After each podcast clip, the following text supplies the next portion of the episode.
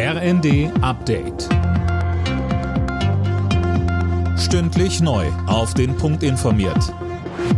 Ich bin André Glatzel. Guten Morgen. Der nächste Streik in Deutschland hat begonnen. Seit dem frühen Morgen ruft Verdi das Bodenpersonal der Lufthansa auf, die Arbeit für einen Tag niederzulegen. Betroffen sind Frankfurt, München, Hamburg, Berlin und Düsseldorf.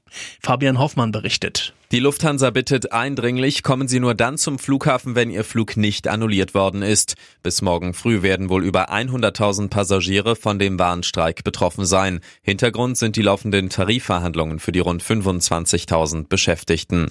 Laut Gewerkschaft hat die Lufthansa bisher ein völlig unzureichendes Angebot vorgelegt. Die Airline findet Länge und Ausmaß des Streiks völlig unverständlich.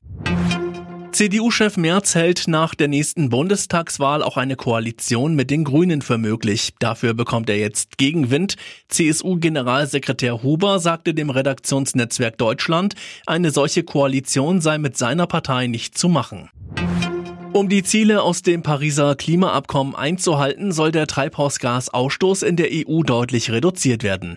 Die Kommission hat dazu jetzt ihre Empfehlungen vorgelegt. Philipp Rösler mit mehr. Angepeilt ist, die Emissionen bis 2040 im Vergleich zu 1990 um 90 Prozent zu senken.